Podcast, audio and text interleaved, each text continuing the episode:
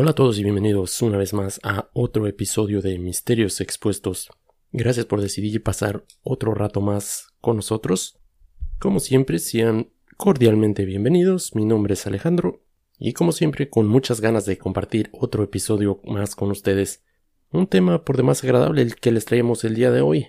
Si he de ser sincero, tenía un par de semanas queriéndolo hacer, pero por cuestiones de tiempo no habíamos tenido la oportunidad de, de llevar a cabo esta meta. Pero por fin se llegó el día. Había sido uno de los episodios que los oyentes estaban solicitando en mayor cantidades y por fin está aquí el día de hoy. Vamos a esperar que les guste.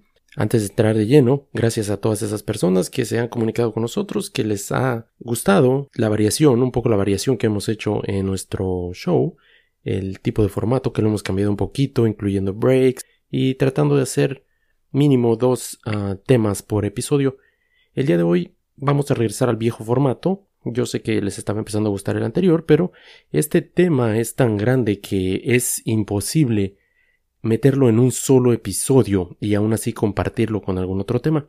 le vamos a dedicar todo el episodio completo al tema del día de hoy. Y para los que me preguntan qué es lo que disfruto, qué es lo que tomo mientras estoy grabando, salucita. El día de hoy estoy disfrutando una rica y refrescante Bud Light. Y ya lo sé, antes de que vayan a empezar con los correos y que me digan que lo mismo es beber Bud Light que beber agua, eh, estoy en completo desacuerdo con eso. Prefiero mil veces una fría Bud Light en una tarde tan calurosa como la del día de hoy que un rico y refrescante vaso de agua. Dicho todo eso, vamos a entrar de lleno al tema del día de hoy, así es de que preparen su silla, preparen su cervecita bien helada, los que me estén acompañando con una bebida, y los que no, pues con la bebida de su preferencia.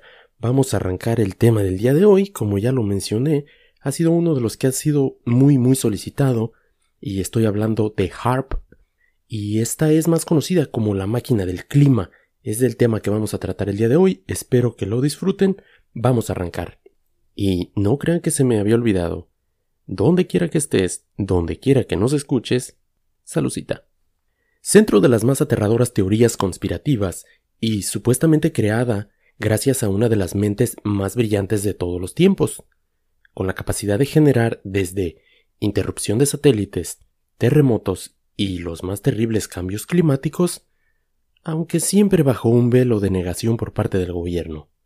Hoy hablaremos de HARP, la terrible máquina del clima. Comencemos.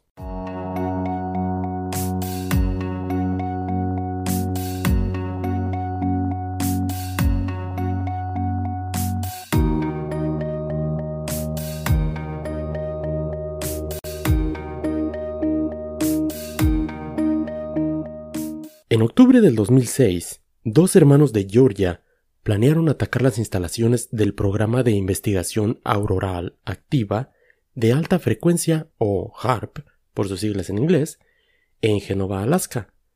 Michael Mansell, de 30 años, y James Kenneth Dryden, de 21, ambos de Douglas, Georgia, fueron arrestados, según lo informó el periódico Douglas Enterprise. Estaban cargados de armas, incluyendo rifles de asalto, miles de rondas de municiones, chalecos antibalas y equipos de comunicaciones de radio, además de cinco mil dólares en efectivo. Todo esto fue descubierto al ser cateada la casa donde se encontraban.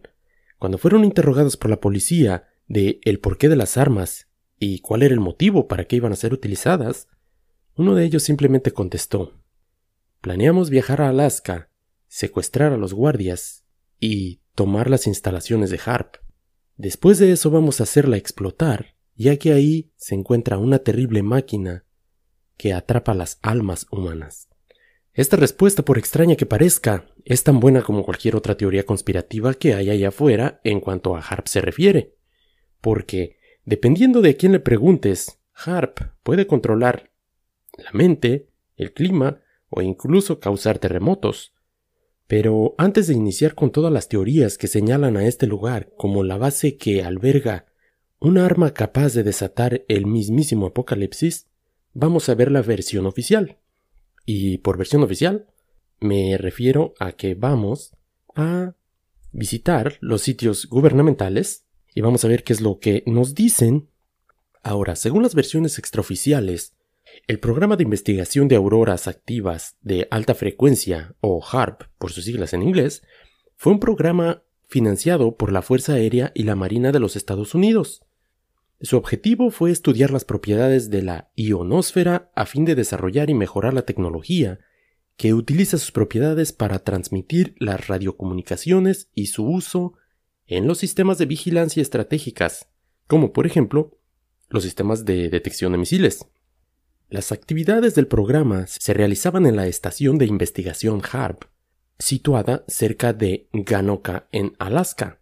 El complejo cuenta con 180 antenas que funcionan en conjunto y son capaces de crear un gigawatt o un billón de watts de ondas de radio de alta frecuencia, las cuales penetran en la atmósfera inferior e interactúan con la corriente de los electrojets aureales. El dispositivo principal de esta estación, un potente transmisor de alta frecuencia que se emplea para modificar las propiedades electromagnéticas en una zona limitada de la ionosfera, dichos cambios que ocurren al modificar esta zona serían analizados mediante instrumentos diversos en las bandas de radiofrecuencia UHF y VHF, básicamente las ondas que transmiten la señal de televisión, el sondeo digital y los magnetómetros de saturación y de inducción, lo que sea que eso signifique.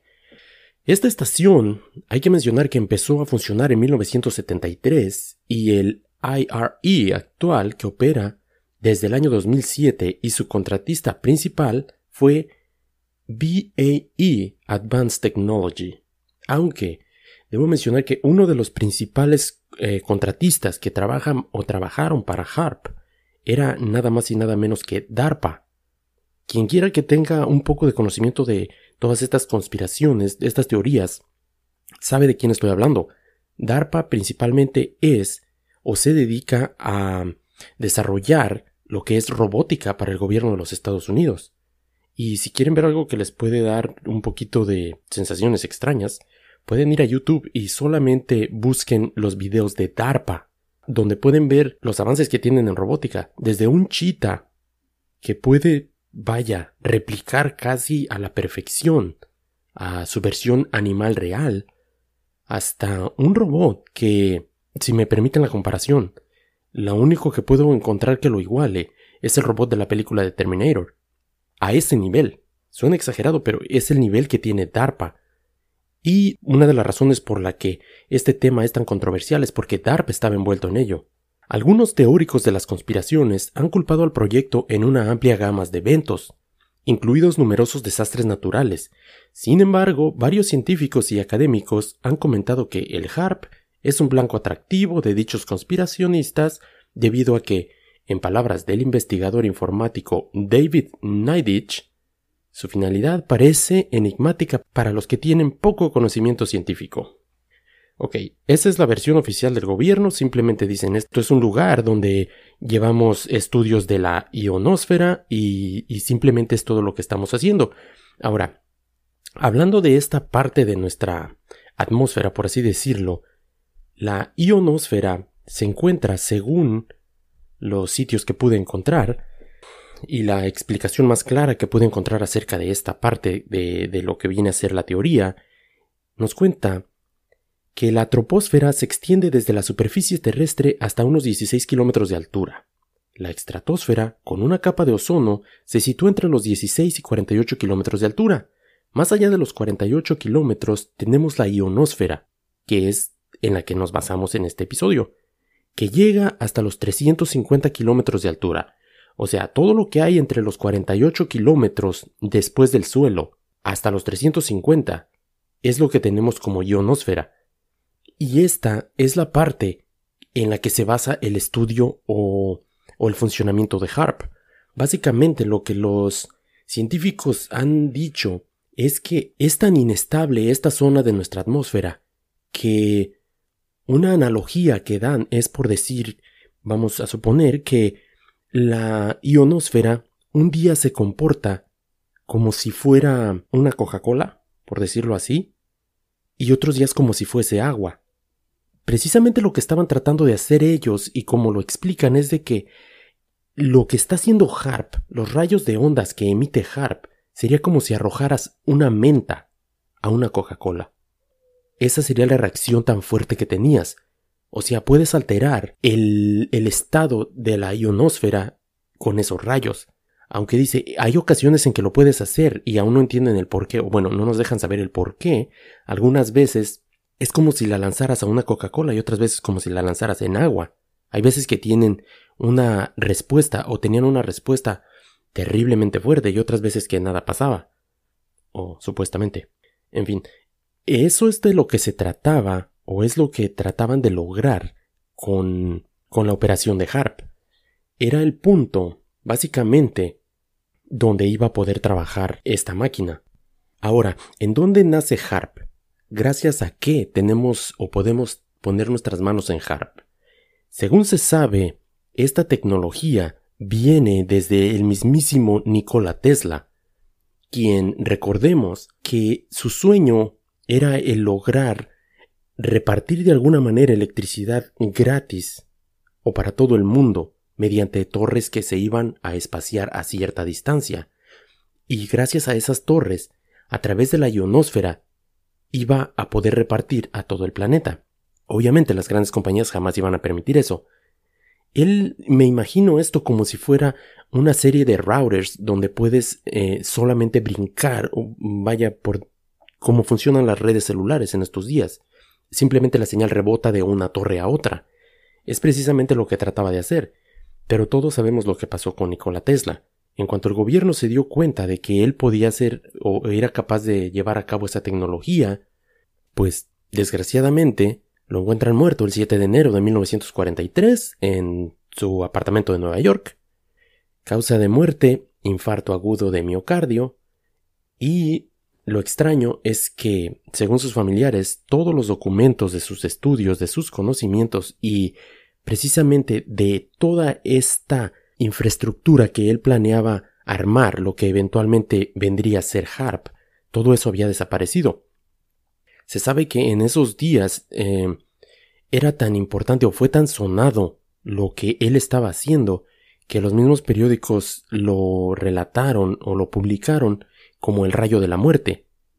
Y ya ahí, con ese término, ya muchos se ubicaron. Ok, muchos decían que era el rayo de la muerte lo que él estaba estudiando.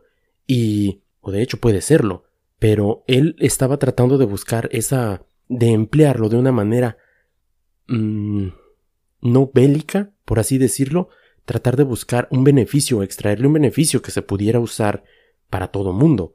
Pero obviamente si vas y le dices al gobierno yo tengo esta tecnología que si la uso para el bien puedo darle electricidad a todo el mundo, pero también si la usamos para el mal puede, puede convertirse en una arma para tu ejército que te volvería prácticamente invencible, pues ¿qué va a pasar? Te desaparecemos básicamente y nadie sabe, nadie supo. En fin, eh, ¿qué es lo que sucede después? Eh, Tesla fallece, aparentemente. Sí, todos sabemos lo que pasó. En fin, Tesla fallece y años después, los mismos conocimientos que él tenía eh, en esos, recordemos, esos documentos que desaparecieron, de alguna manera, pues de una muy extraña manera, que todos sabemos cuál fue, llegan a manos del gobierno y empiezan a trabajar con ellos. Por extraño que parezca, se sabe que el proyecto Starfish en 1962 trataba de realizar experimentos en la ionosfera alterando las formas y la intensidad de los cinturones de Van Allen.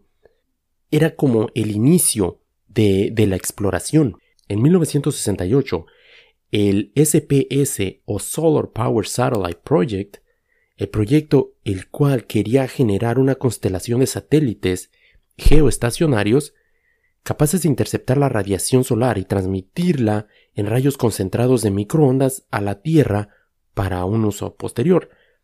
Me imagino es algo como lo que está tratando de hacer Elon Musk ahora con la serie de satélites que está lanzando al espacio y tratando de crear un tanto la red que Nikola Tesla quería hacer con electricidad, pero en este caso Elon Musk está tratando de tener, vaya, como, digámoslo, como constelaciones de satélites para poder llevar Internet a todo el planeta. Eso es una realidad y es algo que está pasando en estos momentos. Quise mencionarlo debido a que ahorita con el lanzamiento que acaba de tener SpaceX y, todo eso, pues está, está en boca de todos. Después, en el año 1978, el SPS se rehizo, vaya, para adaptarlo a fines militares, como siempre. La constelación de satélites podía usar y concentrar la radiación solar para ser usada como un rayo capaz de destruir misiles u objetos enemigos, alterar las comunicaciones que utilizarán la ionosfera como pantalla reflectora y etc. Y más experimentos donde la alteración local de la capa de alta atmósfera combinada con la existencia de multitud de satélites ha sido el objeto fundamental de los experimentos. Básicamente una forma sencilla de explicarlo era como tratar de reflejar un rayo de luz en un espejo. Simplemente las antenas de HARP eh, lanzarían un, tremendo rayo hacia la ionosfera y ésta lo rebotaría, siendo ellos capaces de elegir el punto exacto donde ésta impactaría. Y debido a las frecuencias en las que este rayo va a ser emitido, podría ser desde alterar el clima o hasta generar terremotos. Aunque obviamente el gobierno siempre ha sido un tanto cerrado hacia ese tema y siempre negando cualquier link entre, entre HARP y los cambios del clima. Hay quienes dicen que, que esto es teóricamente es posible y tal vez si se hubiese utilizado ya de hecho. La mayoría de las personas simplemente lo que dicen es que una arma como esta y dándole la potencia exacta sería algo así como un podría algo así como calentar la ionosfera y convertirse literalmente en una arma geofísica, la más terrible que, pudiera ser construida. Ahora, muchas de las ocasiones las teorías no tienen mucho fundamento, algunas personas podrían decir, y no habría ningún ejemplo claro para poner y decir, ok, esto sucedió porque utilizaron a HARP. Pero, si vamos a buscar un claro ejemplo, no tenemos más que remontarnos 10 años hacia el pasado. ¿A qué me refiero? El 12 de enero del 2010, a las 4.53 de la tarde hora local, se genera un terremoto de magnitud 7.0 en Haití. Todos recordamos esas terribles imágenes en la televisión de este terrible terremoto que devastó la ciudad. Voy a presentar una teoría acerca de ese terremoto. Tal vez a algunos les va a parecer un poco descabellada, pero escuchen hasta el final. El antiamericano gobierno de Venezuela. Sí, voy a hablar de Venezuela.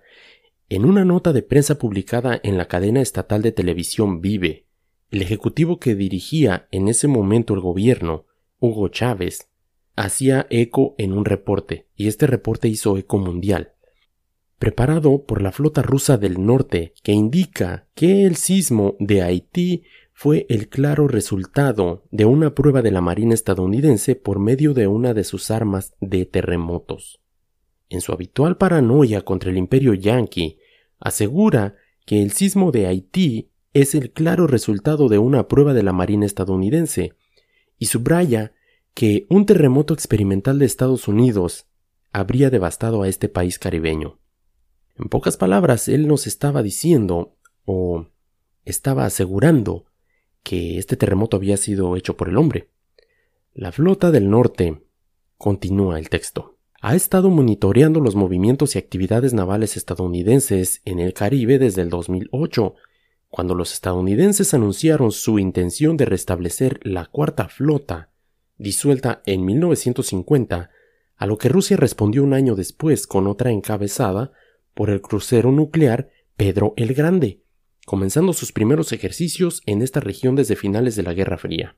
Un supuesto informe compara además la experimentación de la Marina estadounidense de dos de estas armas de terremotos la semana pasada, según la televisión que presentó esta nota. Cuando la prueba en el Pacífico causó un terremoto de magnitud 6.5 en la ciudad de Eureka, en California, sin víctimas, con su prueba en el Caribe que causó ya la muerte de al menos 140.000 inocentes. Según indica el texto ruso, es más que probable que Washington haya tenido conocimiento total del catastrófico daño que esta prueba de terremoto podría tener. potencialmente sobre Haití y había posicionado a su comandante del Comando del Sur, el general P.K. King, en la isla para supervisar las labores de ayuda, si fuesen necesarias. Vamos a recalcar que este general supuestamente no había una razón para que él estuviera en la isla. Y eso, eso sí lo pude rastrear, lo pude verificar en diferentes sitios, que esta persona estaba eh, con base en Florida. Nunca por ninguna razón había viajado a ese lugar, y hasta la fecha no hay una razón clara el por qué estuvo ahí. ¿Con qué objetivo habría hecho estas pruebas Washington? Pues según Moscú y Caracas, ya lo sé, suena extraño, ¿verdad?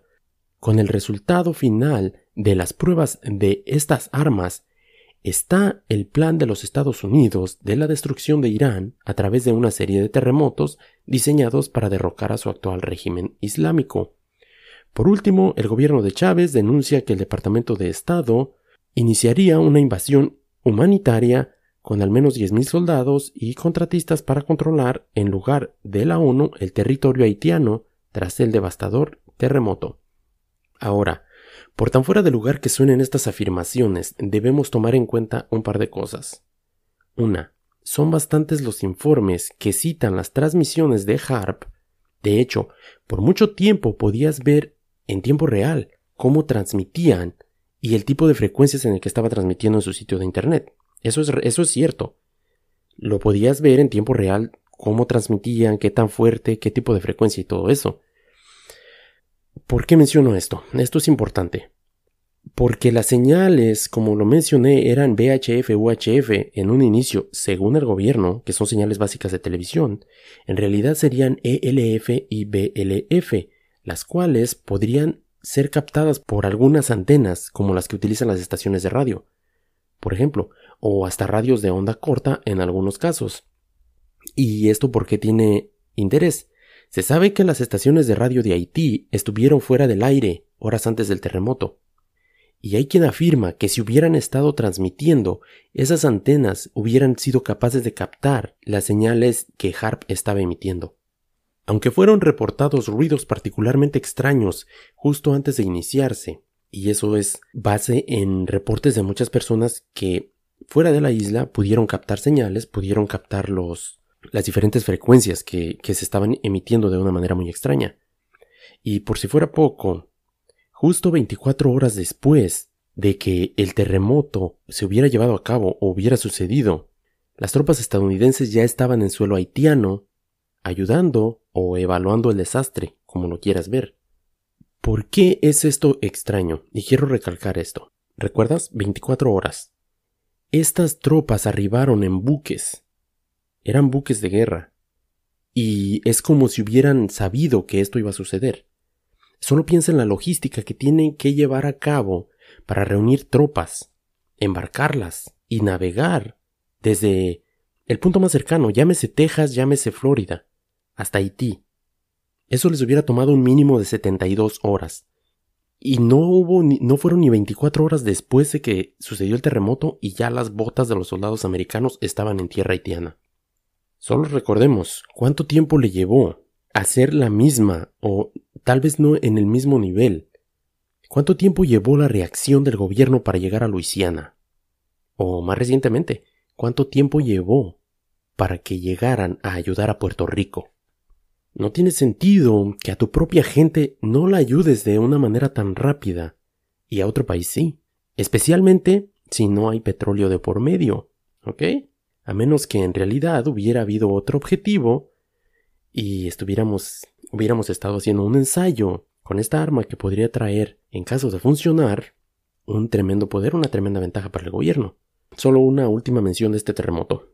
Extrañamente, la casa de gobierno de este país caribeño fue devastada de tal manera que despertó la duda de que tal vez este hubiera sido el punto de impacto de las ondas de Harp. Ahora, ¿qué tan probable sería la creación real de una arma de este nivel? Bueno, vamos a explorar la patente. Presentada ante el Departamento de Patentes de los Estados Unidos de Norteamérica, no necesito mencionar que la única manera para que una patente pueda ser aprobada debe cumplir con ciertos reglamentos en cuanto a posibilidades de que dicha patente pueda o no ser creada. o explicar a detalle en caso de que ésta ya haya sido realizada, qué es lo que hace o qué es lo que no puede hacer. En otras palabras, no me puedo presentar a la puerta del lugar de patentes y decir que tengo la patente para un triciclo para ir a Marte. ¿Tiene sentido? No tengo manera de comprobar de que eso es posible. Ok, esto nos lleva a que vamos a explorar la patente de HARP, porque créanlo o no, la patente existe y cualquiera puede tener acceso a ella. Puedes simplemente googlearla y la encuentras. Encuentras toda la transcripción de la patente como fue aprobada. Cabe mencionar que cuando esta patente fue presentada, la persona que la presentó, vaya la redundancia, después de entregar todos los documentos requisitos o lo que sean para esta patente, un mes después, esta patente es interceptada por el ejército de los Estados Unidos. Y cualquier persona, cuando le interceptan una patente, dice, ok, pues vaya, ya ni siquiera peleas por ella, si es el gobierno, ¿cómo vas a pelear con ella? Eh, va a ser imposible que le ganes. Pero en realidad, lo que pasa es de que esta persona que tenía estos documentos, o este chivo expiatorio, como le quieras llamar, se reúne con los altos mandos del gobierno, acompañado de sus abogados, y aparentemente se llega a un acuerdo para diseñar lo que es en estos días el campo de HARP, que se encuentra en Alaska. Y volviendo a la patente en sí, la patente número 4.686.605, que es la patente de HARP, por sus siglas en inglés, tiene bastantes puntos que son muy, muy interesantes. Algunos que voy a mencionar, no los voy a mencionar todos porque es larguísima, dice que puede elevar una porción de la atmósfera. La excitación de la resonancia del ciclotrón electrónico es suficiente para causar el movimiento de una región del plasma. Mueve porciones de la atmósfera, causa ondas de energía en la ionosfera, de la que ya habíamos estado hablando, capaz de hacer rebotar los rayos, altera regiones seleccionadas de la atmósfera en invención que se refiere a un método y aparato para alterar al menos una región seleccionada que normalmente existe sobre la superficie de la Tierra, y más particularmente se refiere a un método y aparato para alterar dicha, al menos una región transmitiendo inicialmente radiación electromagnética. Carga e ioniza regiones particulares de la atmósfera, si se emplea suficiente energía, puede causar ionización de partículas neutras, causa oscilaciones y pulsos de energía en lugares específicos, propaga ondas de frecuencia seleccionadas en toda la ionosfera. Este es un punto importante, se puede utilizar para interferir o mejorar las comunicaciones. Cada palabra que estoy leyendo la estoy citando exactamente como está en la patente. Esta invención proporciona la capacidad de colocar cantidades sin precedentes de energía en la atmósfera de la Tierra, en ubicaciones estrategias y para mantener el nivel de inyección de potencia. Se puede usar como una ventaja para la comunicación positiva y propósitos de espionaje al mismo tiempo. Justamente lo que decía Tesla, si lo usas para el bien, puedes darle electricidad a todo el mundo, si lo usas para el mal, puedes hacer el rayo de la muerte. La segunda página de la patente nos habla de la modificación del clima. La modificación del clima, según lo que estoy leyendo frente a mi pantalla, nos dice que esta es posible, por ejemplo, alterando la parte superior de patrones de viento de la atmósfera o alteración de los patrones de absorción solar mediante la construcción de una o más columnas de partículas atmosféricas que actuarán como lentes o dispositivos de enfoque. Como ya habíamos dicho, puede simplemente reflejar esa parte de la atmósfera, los rayos de, ondas de HARP, y tú eliges dónde los quieres poner. Punto número 13 nos habla de que el campo magnético de la Tierra puede ser interrumpido y todo bastante, bastante, bastante tétrico. Todo esto fue gracias al doctor Bernard Eastlund. Fue quien, quien supuestamente la inventó, pero todos sabemos que fue en base a los documentos de Tesla. Entre sus maravillas, según esta persona, nos habla que puede realizar un calentamiento atmosférico, controlando regiones atmosféricas de cualquier punto de la Tierra, y creo que es más que suficiente lo que he leído acerca de ella.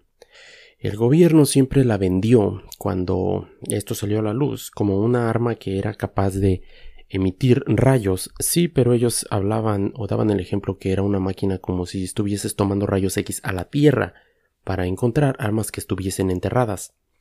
Obviamente nadie se comió el cuento y muchos muchos siguen con la idea de que esta arma o como le quieras llamar habría sido la causante de no solo ese desastre, como los rusos y, este señor de Venezuela eh, acusaron a los yankees eh, el terremoto de California fue un hecho y si no solamente ellos em, culpan a Harp de eso. El de Haití es bastante extraño que las tropas hubiesen estado tan listas, tan preparadas como si ya hubiesen sabido que esto iba a suceder. No me lo tomes a mal, no soy fanático del chavismo como ya lo he mencionado en algunas ocasiones. Para política hay un gran número de sitios donde puedes acudir. Aquí no vamos a tratarlo. Pero yo creo que este caso del terremoto de Haití bien podía haber sido causado si esta arma en realidad funciona como dicen que, que lo hace. Ahora, viajando un poquito hacia el otro lado del mundo, solo un pequeño brinco, en uno de los casos más recientes o de los últimos que fueron conocidos o se le puede atribuir a Harp. ¿De qué estoy hablando? nada más y nada menos de el terrible terremoto y tsunami que sacudió a Japón. Exactamente de ese terrible terremoto que sacudió a Japón en ese terrible evento que tuvo como fecha el día 11 de marzo del 2011. Como ya sabemos, siendo este terremoto con una magnitud de 9, de terrible 9 en escala de Richter, este, por extraño que parezca, y les soy honesto, nunca había escuchado la correlación entre HARP y este evento. Este terremoto en particular también se le atribuye a la supuesta máquina del clima. ¿En qué se basan al hacer esta afirmación? Recuerdan que mencioné al inicio del episodio que HARP había transmisiones de las frecuencias, la intensidad y toda la información que, que era disponible para los ojos civiles se transmitía a las 24 horas en su canal de internet o en su página de internet. Ok, ¿qué es lo que sucede? Como en muchos de estos casos hay personas que son aficionadísimas a estos eventos. Y tal vez estoy hablando de esa persona de 40 años que vive en el sótano de sus papás, que se la pasa comiendo chetos sentado ahí en un sofá en calzones o algo así. Ya me entienden ustedes el tipo de persona del que estoy hablando. En fin, hay personas que estuvieron rastreando la señal o que estuvieron checando la señal de HARP precisamente debido a los rumores que hubo acerca del terremoto de Haití. Ok, ¿qué es lo que sucede? Hay un video en internet donde puedes ver cómo es que era la transmisión que hacía HARP. En este video, que no acostumbro a poner notas en los episodios, pero en esta ocasión voy a dejar el link para que puedas seguir este video si gustas, solamente entra a la, a la descripción de este episodio y ahí va a estar el link para si quieres checarlo. Esta persona está rastreando todo lo que es el reporte de la actividad de HARP y nota una discrepancia. ¿Qué es lo que pasa? En días previos estuvieron subiendo la potencia de la transmisión de las señales de HARP se mantiene bastante, bastante fuerte justo antes de que ocurriera este terremoto. ¿Y qué es lo que pasa? Inmediatamente después de que se desata el terremoto, la transmisión se detiene. No solamente se detiene, al, decir se detiene me refiero a apagaron el transmisor, deja de emitir las ondas que, que estaba emitiendo, valga la redundancia. No solo apagan el transmisor, sino que el sitio completo es eliminado. O sea, tumban el sitio de Internet, nadie más puede accesar a él, ya no existe. Pero esta persona grabó los récords de esta actividad. Es bastante, bastante extraño y muchos apuntan a la actividad que se llevaba a cabo en esa planta nuclear, que tal vez estaban avanzando mucho en cuanto a sus conocimientos y la verdad ese punto no lo quiero tocar porque no estoy muy ducho en lo que es esa área, pero quise señalar esa parte, este otro terremoto, y del cual se culpa a Harp. Porque como dije, esta arma supuestamente podría hacer rebotar los rayos en la ionosfera y dirigirlos a cualquier punto en específico. Y si ya habías probado en California, y estoy hablando con un gran y si ya lo hubieras hecho, si ya lo hubieras probado en California y resultó con uno de más baja intensidad, subiste tu apuesta en Haití y llegas a el tope en lo que vendría a ser Japón. Ok, entonces estamos hablando de que esta arma puede causar destrucciones masivas. Y ahora, toda esta información o todas estas teorías conspirativas no solamente salieron de esa persona que está en el sótano checando esos documentos. Si recuerdan el nombre de Julian Assange o el término Wikileaks, esta persona en los documentos filtrados que reveló a la luz pública, se encontraban unos documentos bastante extraños y unas afirmaciones por demás extrañas también, el cual hablaba precisamente de Harp. Y recordemos que estamos hablando de documentos que eran clasificados, documentos que nunca debieron haber salido a la luz. ¿Qué pasa con Harp en estos documentos? Supuestamente o según Julian Assange en estos documentos, las afirmaciones de esta persona es que HARP era utilizado como una arma de control mental. Mediante la baja frecuencia que ésta emitía, podía interferir con la mente de las personas. Y la verdad, esta parte es menos conocida en cuanto a HARP. La mayoría de las veces las personas o todos nos vamos simplemente con la historia de que es una máquina que puede controlar el clima o que causa terremotos. Pero esta parte es por demás interesante, ya que menciona que esta arma puede ser utilizada tanto para controlar la mente de las personas hasta llegar a literalmente ser un rayo de la muerte. Y me refiero a que supuestamente a ciertas frecuencias tendría diferentes afectaciones para el cuerpo humano. ¿Y cuántos casos ha habido de personas que tienen conocimientos que no deberían de tener acerca del gobierno y cuál es el común denominador o la forma común en la que estas personas mueren. O son derrames cerebrales o son infartos como el caso de Nikola Tesla. Y la mayoría de las veces son muertes inexplicables. Y lo que esta persona el fundador de Wikileaks según él asegura por medio de todos estos documentos, es que esta arma tiene la capacidad de hacer eso. Conspiración o no, es bastante interesante, debido a que la mayoría de los documentos o todos los documentos que se han presentado han sido bastante problemáticos para los gobiernos en los que o a los que envuelve.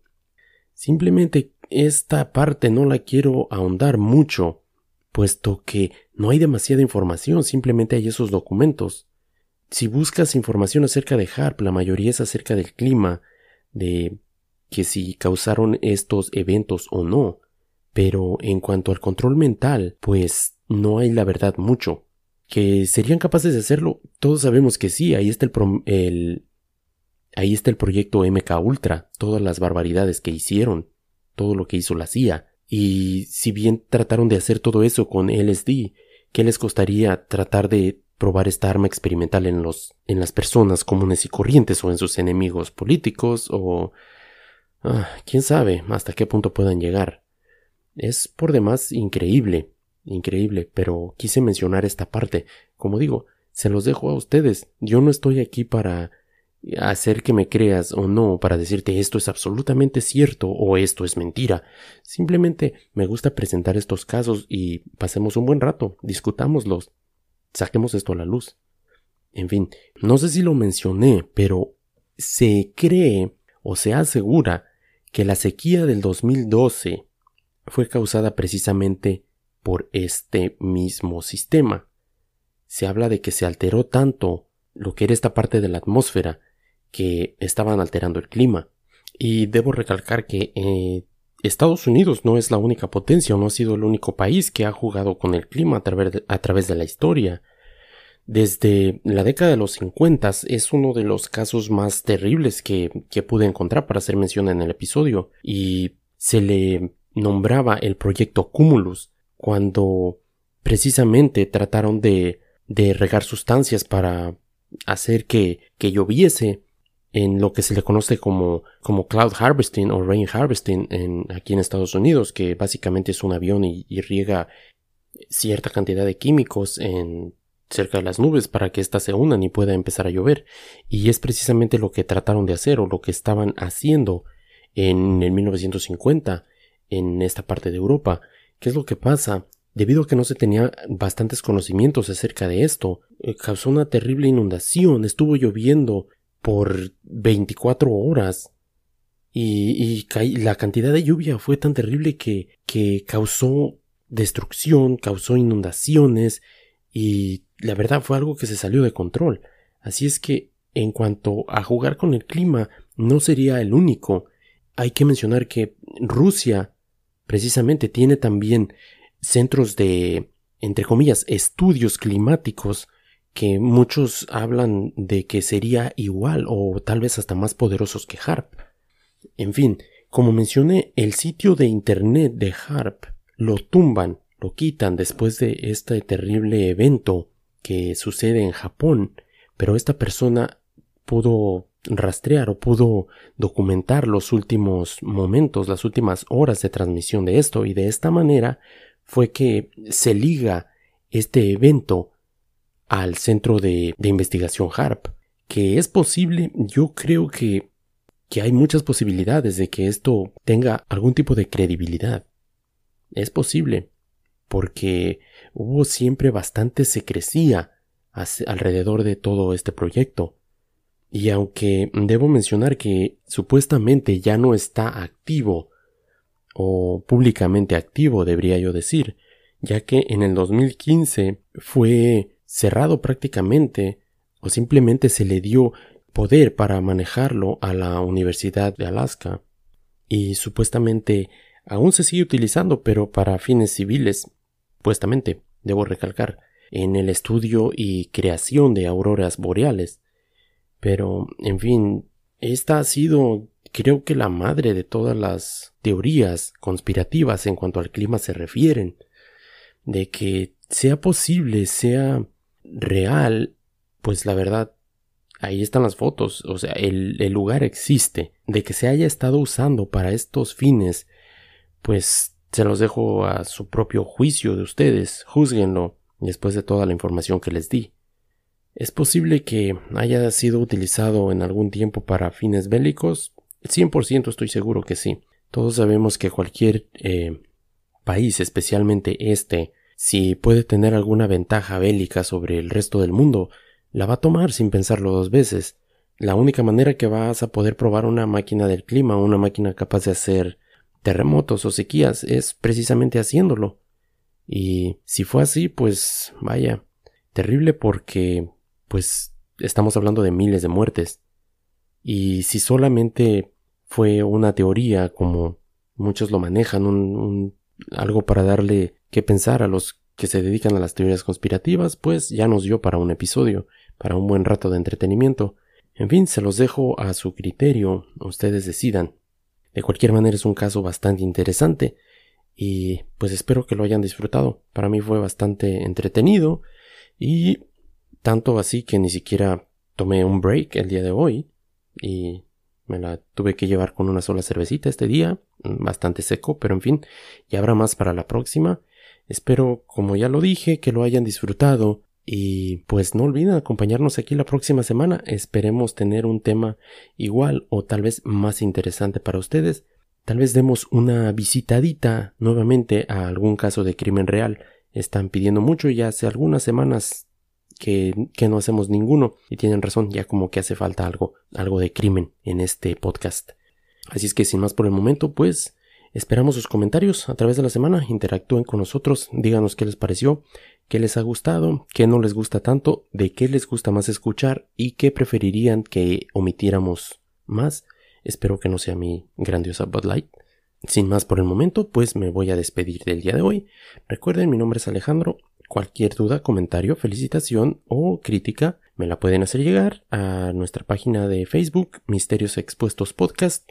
Se recibe de todo y a nuestro correo electrónico misteriosexpuestospodcast.gmail.com. Ya lo saben, mantengan la mente abierta, manténganse misteriosos y nos escuchamos en el próximo capítulo. Hasta la próxima.